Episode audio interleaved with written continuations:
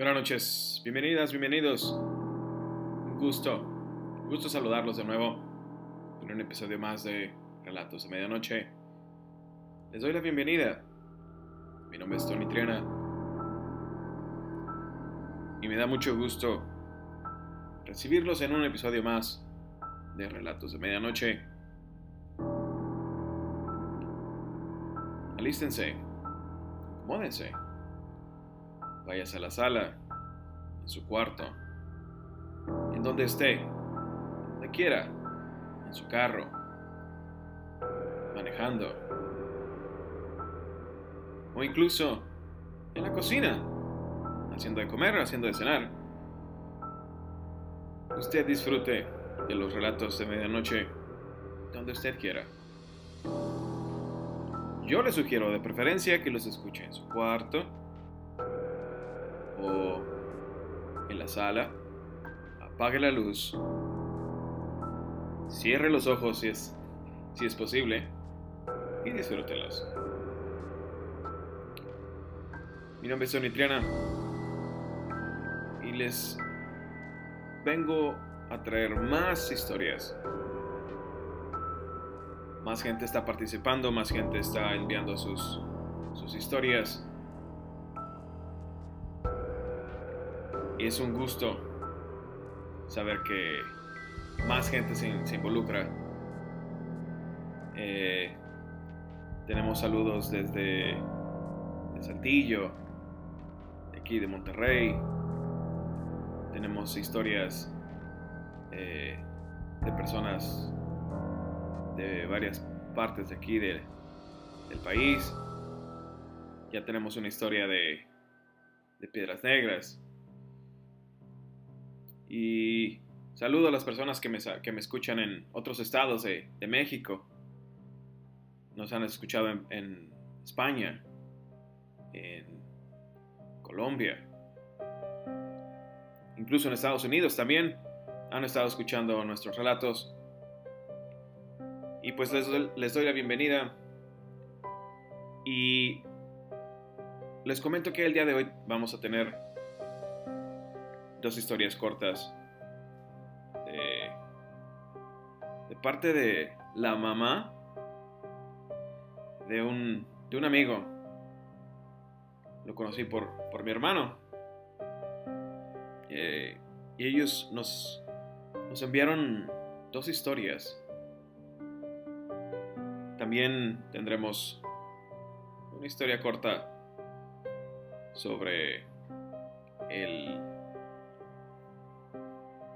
fenómeno ovni que se ha disparado en estos días, que ha sido muy, muy sonado y ha estado en boca de muchas personas. También, también tendremos una historia sobre la Clínica 25, aquí en la ciudad de Monterrey.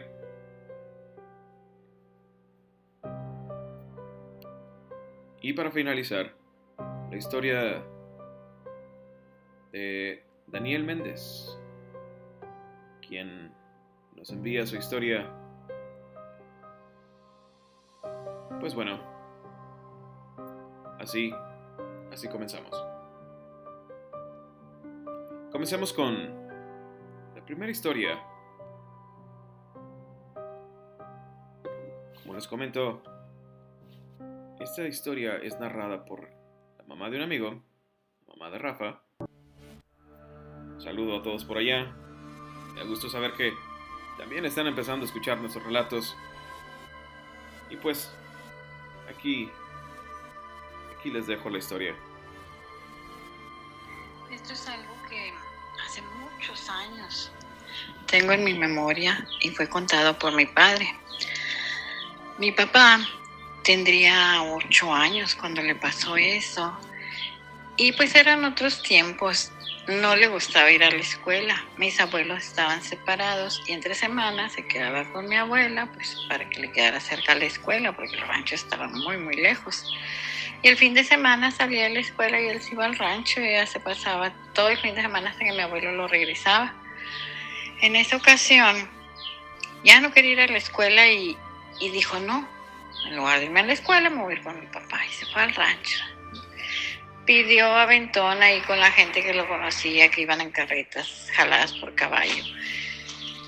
Llegó al rancho, mi abuelo se fue al pueblo, pues era fin de semana, y él se quedó solito en el rancho.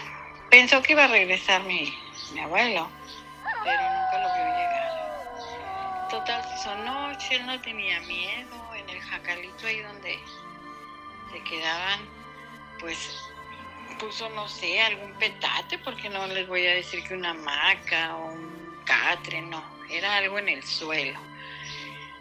Las chivas, las vacas, algunos caballos, todo estaba en sus corrales.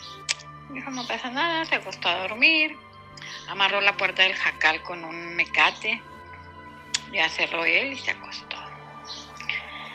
No sabe cuánto tiempo durmió cuando escuchó mucho ruido, mucho ruido donde se estaban escapando el ganado y hacían un escándalo tremendo. Entonces le dio miedo ahí sí, no se quiso levantar. Esperó un rato y enseguida sintió como que lo arrastraban. Alguien que tomó el petate, la camita de él tirada en el piso, la cobija, no sé qué era. De una y de otra esquina del lado de la cabecera lo jalaron, lo arrastraron, sentía las piedras, las bolas de piedra donde, en la espalda donde lo llevaban y luego ya no se sintió nada, lo soltaron, ya no había ruido, se esperó un rato, se asomó así como no queriendo porque estaba tapado hasta la cabeza. No vio nada, agarró su camita, se metió, amarró otra vez la puerta y se volvió a dormir. Pasa un rato, no sabe cuánto, no, nunca supo cuánto rato. Lo volvieron a arrastrar, lo sacaron del jacalito, lo dejaron ahí afuera Volvió a esperar otro rato, se asomaba por un agujerito ahí que levantaba la cobija, la sábana, no sé qué era. El caso es que no veía nada y se salió. Se levantó más bien y arrastró otra vez su camita y volvió a cerrar la puerta del jacal. A la tercera vez, pues no, ya no se quiso mover, ahí se quedó. Tenía ocho años, yo no sé, era muy valiente. El caso es que amaneció, se destapó, vio que los corrales estaban deshechos, todas las troncos, ramas con lo que las hacían, todos los carrizos tirados, la puerta del jacal abierta. Y donde se levanta, siente algo en la cabeza, algo que le pega así, le arrastra y se toca y es un cordón de tela, listón de tela largo, una garra, decía él. Larga que le arrastraba, tenía ocho años, estaba bajito, chiquito. El caso es que trata de quitársela, ya ven que cuando uno se amarra a una liga o un trapo en el cabello, nada más le mueve el cabello, se afloja y sale. Pues esta no. Le movió y le movió y le estiró y estaba como pegada, decía él. Lo hizo rollo, se lo escondió en el sombrero y se fue, pues no había caballo, no había nada. A un ranchito que quedaba como a tres kilómetros de ahí de donde estaba él, que era el vecino amigo de su papá. Y llega y le dice, pues, fíjese que se fue el ganado y ya no tarda en llegar mi papá y pues me va a regañar. Dijo, ¿qué tienes? Te veo muy serio, estás asustado, ¿qué te pasó? No, pues es que quiero ir a recoger el ganado, pero pues yo no puedo ir solo. No, dijo, yo te acompaño, pero dime qué te pasó. Y se quitó el sombrero dijo, mire, ah, dijo, te visitaron estas desgraciadas. ¿Qué te hicieron aparte de eso? No, pues me arrastraron para el corral dos veces. A la tercera vez ya me quedé allá afuera tres veces me sacaron del, jacal y ya me quedé la tercera ahí. Dijo, las dos primeras sí me metí. Y la otra ya me quedé ahí. Me dio miedo. Dijo, porque seguro me estaban viendo, por ahí estaban, porque apenas me metía, yo trataba de dormirme y otra vez me. El caso es que ahora tengo que juntar el ganado porque pues papá se va a enojar. No, hombre, no te preocupes, vámonos y se fueron. Le prestó un caballo y se lo llevó, se fueron a buscar el ganado. Cuando regresan con algo del ganado, y a mi abuelo estaba ahí. ¿Qué pasó? Muy enojado. ¿Qué hiciste? No vio nada. Ya le platicó el señor a, a mi abuelo y cómo había estado todo. Dijo, no, si esas no duermen. Bueno, pero estás bien, sí, pues bien asustado, pero pues vamos a ir por el demás ganado a ver dónde anda. Claro que el ganado, el ganado, literal, ganaba para el agua. Así es que fueron y lo encontraron allá en el río, lo recogieron entre los tres y es una de las pláticas que vivió mi papá.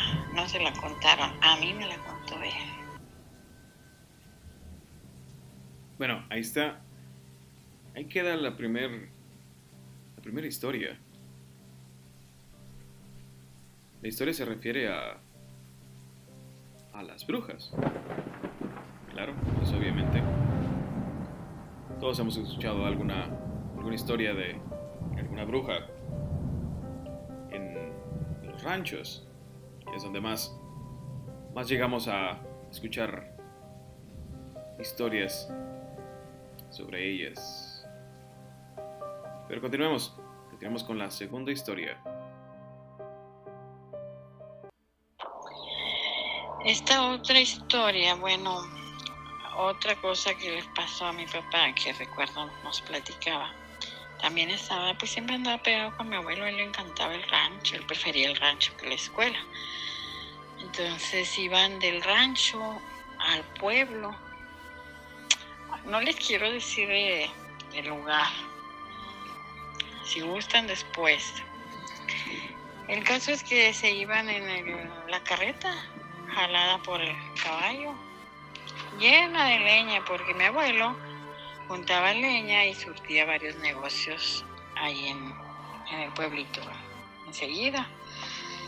Iban para allá cuando en el camino, en los postes, muy retirado uno del otro, pero uno frente al otro y luego estaba retirado otro, iban volando unos pájaros grandes, él decía que eran unos urracos, pero muy grandes, más de lo normal. Y se reían, se reían como mujeres. Y mi abuelo, sabiendo de todo eso, y pues ya mi, mi papá algo en lo que le había pasado, me imagino que fue en ese mismo tiempo, porque estaba chiquito la, los guayines esos, las carretas esas, traen un asiento que hacen con misma madera, un poco más alto que la caja que traen construida para cargar cosas.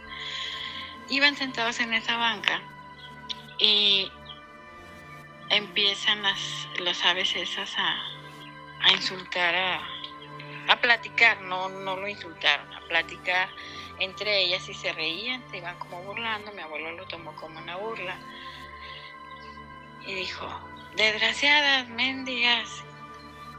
Y empezó hijas de su no sé qué tantas madres. Porque molestan, déjenme en paz. Y se reían y seguían volando y se pasaban al otro poste. Cuando ve que vienen encima de él, le dice a mi papá, métete abajo se mete mi papá bajo el asiento donde iban sentados mi abuelo y él y queda debajo de mi abuelo porque mi abuelo lo, lo protegía con su cuerpo. Que pues también mi abuelo estaba delgado y no muy alto, pero pues era su hijo y tenía que protegerlo.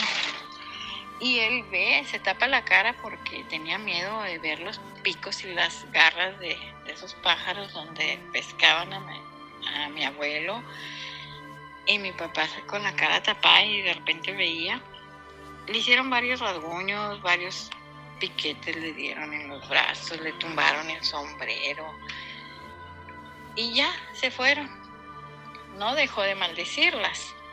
El caso es que llega al negocio donde iban a dejar el, la leña, tienda de rayas le llamaban en ese entonces y pues ahí le iban a bajar una parte y se iban a otra tienda, pero cuando se quiere bajar mi abuelo de la carreta no puede, se siente muy mal, muy débil, traía arañazos en los brazos, en la espalda. Total, este, le dice a mi papá, bájate y háblale pues al dueño de la tienda, no recuerdo el nombre. Dile que venga a ayudarme porque no voy a poder yo bajar la leña o que te espere a que tú la bajes. No, mi, mi papá se, me, se va a meter y en eso sale el señor y le dice, ¿qué te pasó? ¿Qué tienes? Eso te sacas por andar dentro metido. ¿Qué necesidad tienes de andar insultando a la gente? ¿Cuál gente si eran unas bien pajarracas?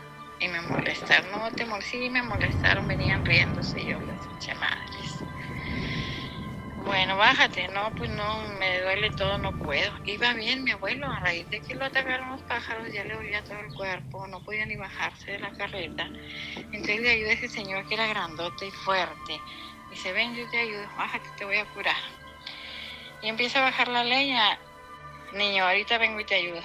No, dijo mi papá, yo bajaba de un, un leñito porque decía, pues ese señor está bien fuerte, ahorita viene y la baja toda. En lo que se desocupa. Se metieron a la tienda, un cuarto allá atrás, y supuestamente pues le iba, no sé, a dar una barrida, una curada, fue lo que le dijo el señor a mi abuelo.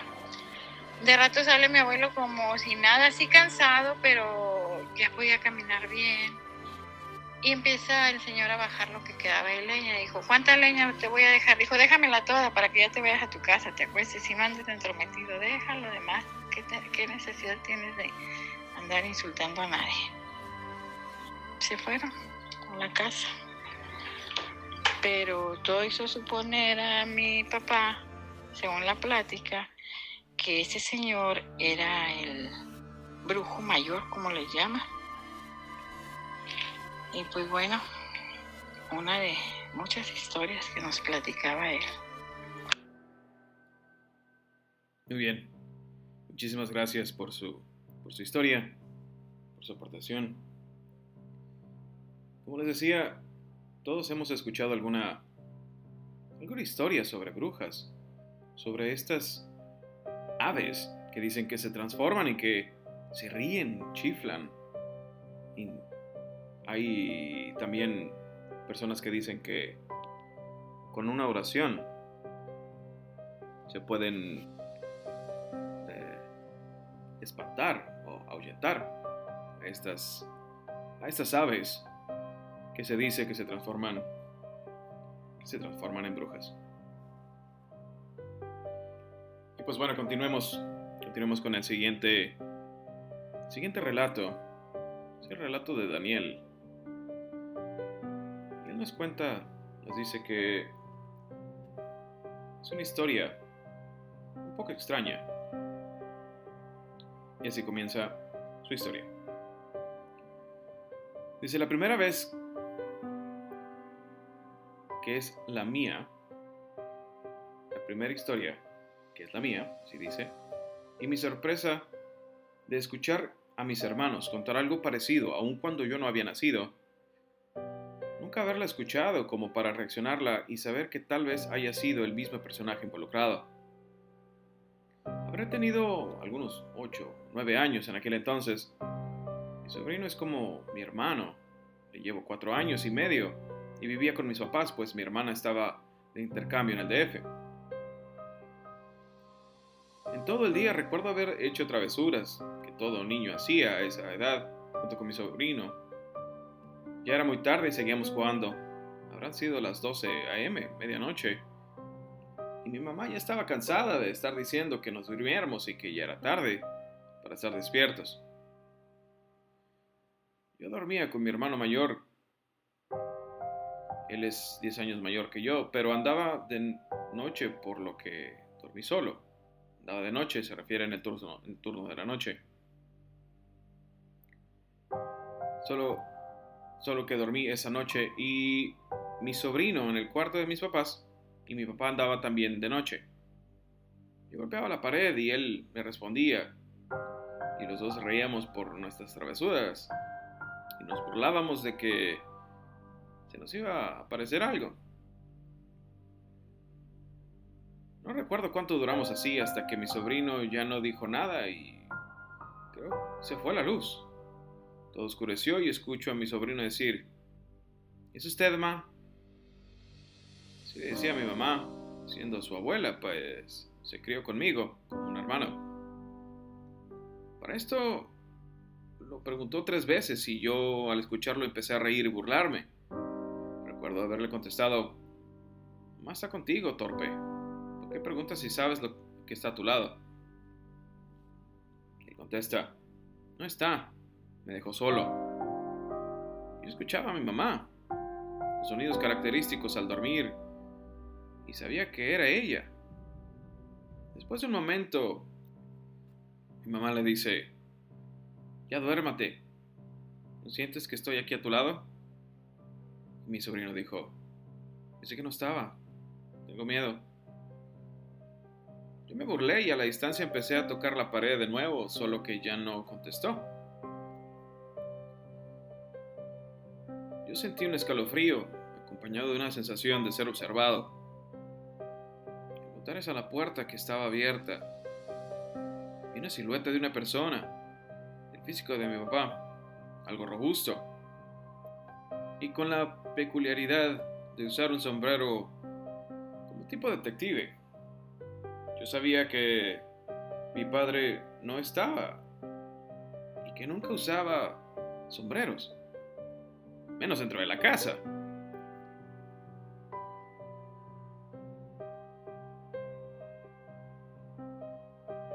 Por lo que sin temor pregunté, ¿es usted papá? ¿Ya llegó de trabajar? Y vi cómo se iluminaban unos ojos rojos que daban miedo y empecé a escuchar una respiración, inspirando temor y desesperación. Y se sentía frío mi cuarto. Empecé a rezar. Y como pude, escuchaba esta respiración más fuerte. Pronto escuché a mi mamá acercarse y le hablé, por lo que respondió, sí, soy yo, ¿por qué haces tanto ruido? Llegó a mi cuarto y le dije, ¿Qué pasó. No sé si me creyó, pero vio mi cara de miedo. Se fue a su cuarto a dormir. No me dijo más nada.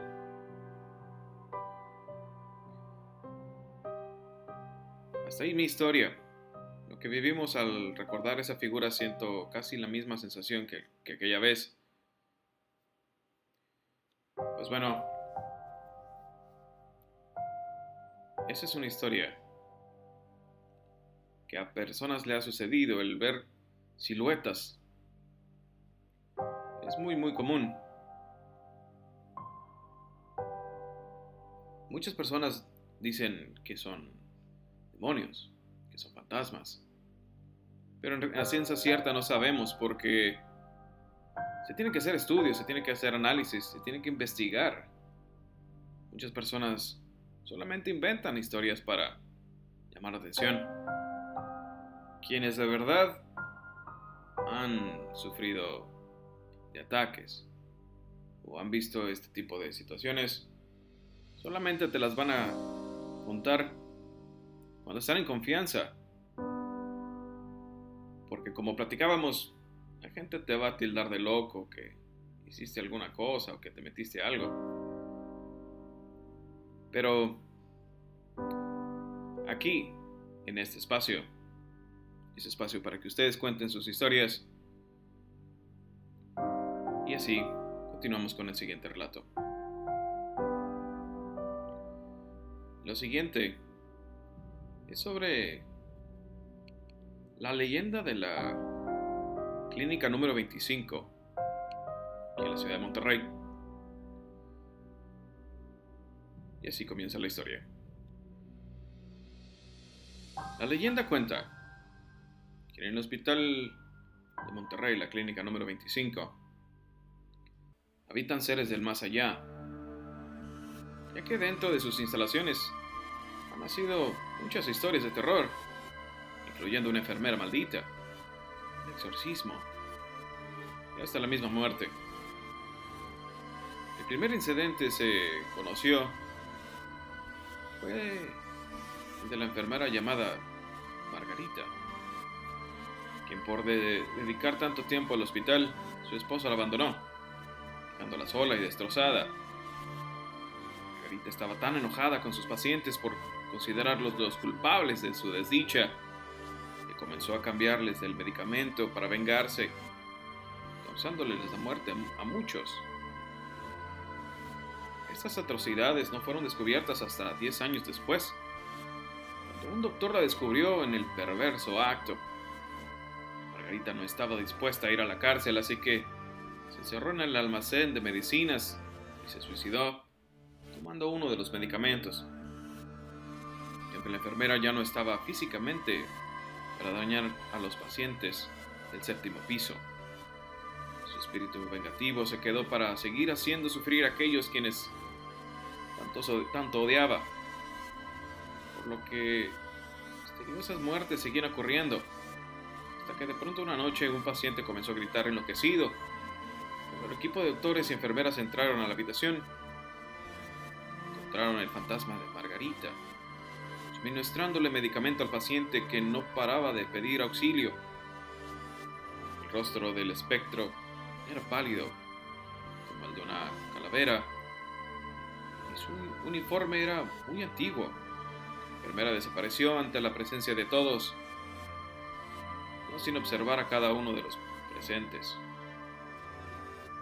Después de este paranormal suceso, el séptimo piso estuvo clausurado por un tiempo, hasta que se aseguraron de que la enfermera maldita había dejado de molestar.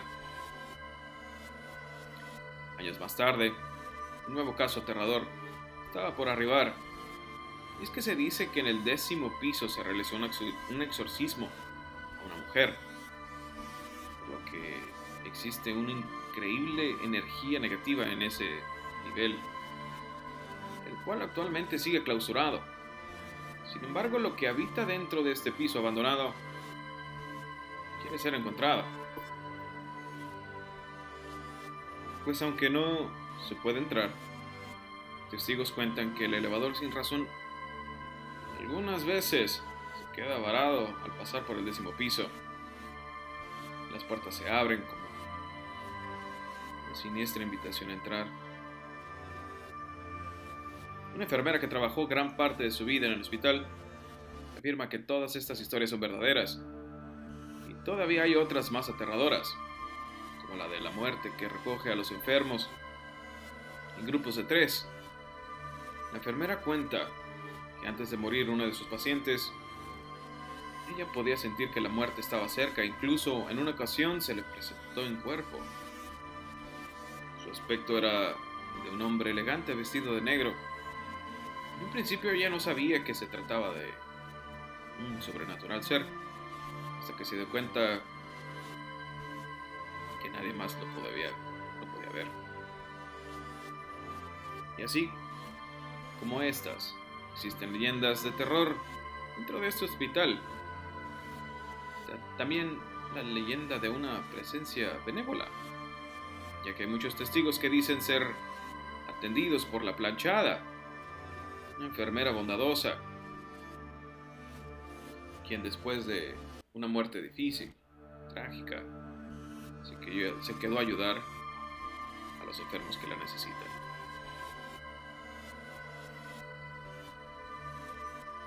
Todos los hospitales llegan a tener alguna historia. Yo recuerdo haber escuchado alguna vez de, esa historia sobre la planchada. Esta enfermera que ayudaba a los pacientes que estaban enfermos y milagrosamente se, se curaban o tenían una mejoría bastante inesperada. Pero las historias de los hospitales son muy tétricas, ya que en los hospitales hay mucha gente enferma, sufre y que desgraciadamente llega a morir. Obviamente hay historias que muchas personas cuentan y otras tantas no. Continuemos con lo siguiente siguiente sobre el fenómeno ovni. Como ya les he comentado varias historias personales y relatos de gente que han visto extraños hombrecillos e incluso los han visto que descienden o han visto naves. El Pentágono publicó este lunes las grabaciones de dos o tres avistamientos de objetos voladores no identificados por parte de sus pilotos. Una recogida en el 2004 y, y dos en el 2015. El Departamento de Defensa publicó estos videos para clarificar cualquier malentendido por, por parte del público sobre si las grabaciones que han, sido, han estado circulando son reales o no. Y sí, lo son. Y hay más contenido en los videos. El fenómeno aéreo que se presencia videos permanece clasificado como no identificado, explicó el gobierno de Estados Unidos estas imágenes se habían filtrado y habían circulado en la red desde el 2007 y la segunda en el 2017 respectivamente. El primer video del 2004 fue compartido por uno de los tripulantes que pertenecieron a la Fuerza Aérea. Más tarde fue publicado junto a los otros dos por la organización To the Stars Academy y el diario The New York Times en diciembre del 2017 y marzo del 2018. En el 2019, la Armada estadounidense reconoció que las tres grabaciones eran reales, pero hasta ahora no se habían difundido oficialmente. En el 2019 recibieron 5.971 reportes de avistamientos de ovnis, en, solamente en Norteamérica un incremento del 43% con respecto al 2018, cuando se reportaron 3.395 casos. Reportó el Centro Nacional de Informes de OVNIs.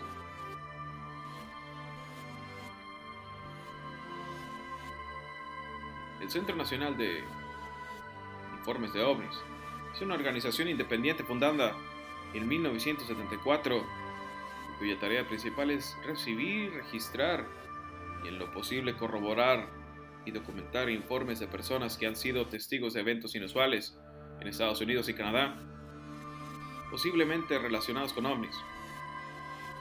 Todo indica que a mayor observación del cielo, mayor la probabilidad de observar objetos inusuales. Y eso es lo que parece ser que está sucediendo en esta parte del continente. La organización no puede explicar la razón del incremento en el 2019. Incluye luces blancas, titilantes, bolas de fuego y objetos con forma de platillo. Y, que, y es que uno de los misterios de la ufología la variable que pueden ser los números un año a otro. El estado de California lideró la nación con el mayor número de avistamientos ovnis, 485 en total, un incremento de 182 avistamientos con respecto al 2018. Florida ocupó el segundo lugar con 385 en el 2019, 156 más que en el 2018. Washington ocupó el tercer lugar con 222 reportes, 51 más que en el 2018 según reporta el sitio web de la organización, que obtiene principalmente la información a través de las llamadas, muchas de ellas anónimas, y reportes en línea, los cuales detalla lo mejor posible. Por ejemplo, el 21 de septiembre del 2019, en Gallipolis, Ohio, un esposo exagente de la ley y su esposa científica. Mientras estaban sentados afuera de su vehículo, o RV, vehículo recreativo, en un campamento público, son testigos de una luz muy brillante que se aproxima a su campamento desde el sur de manera errática, pareciendo disminuir o detenerse en varias ocasiones. Estiman que se ubicó a menos de 50 metros de su campamento momento en el cual el esposo alarmado intentó tomar su, su arma calibre 45, pero fue incapaz de usar su brazo, levantar el arma de fuego. El objeto que los testigos estimaron tenía aproximadamente 6 metros de diámetro, se mantuvo cerca aproximadamente 8 segundos y de repente aceleró hacia el oeste y desapareció muy rápidamente. La organización aclara que no investiga ninguno de los reportes que recibe y que muchos de los avistamientos pueden ser el mismo objeto observado por múltiples, múltiples personas. Puede haber múltiples explicaciones para cientos y ciertos tipos de avistamientos, ya que mucha gente no está familiarizada con los cuerpos celestes o acontecimientos astronómicos. También los recientes lanzamientos de campañas privadas como SpaceX, que ha lanzado decenas de nuevos satélites al espacio, pueden crear la confusión de estar viendo un objeto volador no identificado.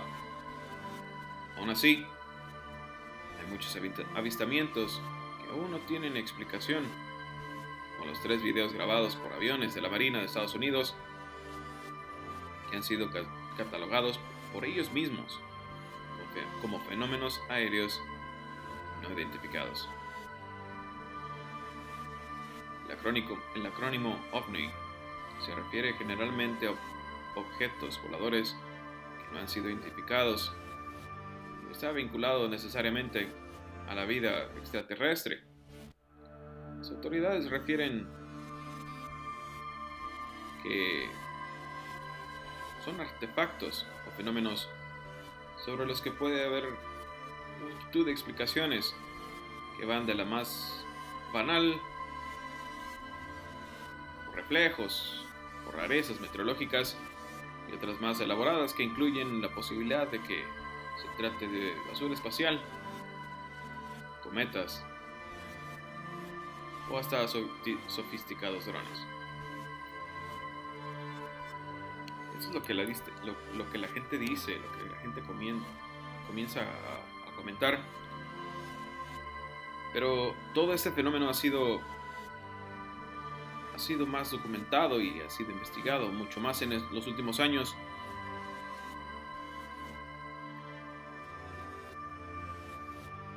Pero no todos, no todos hemos visto algo tan claro. Bueno, yo sí, pero hay personas que no. Pero este espacio, este espacio estamos recolectando todas esas historias para que ustedes las cuenten. Agradeciendo una vez que hayan estado con nosotros. Esperando que ustedes participen en siguientes episodios, que envíen sus historias o que me cuenten sus historias. Me despido. No sin antes recordarles, ustedes me pueden contactar por mi Instagram, es TonyTriana09. Ustedes me contactan, me mandan su historia y aquí estará su historia en relatos los relatos de medianoche. Esperando hayan pasado una escalofriante noche. Me despido. Pero los veo en el siguiente episodio. Hasta luego.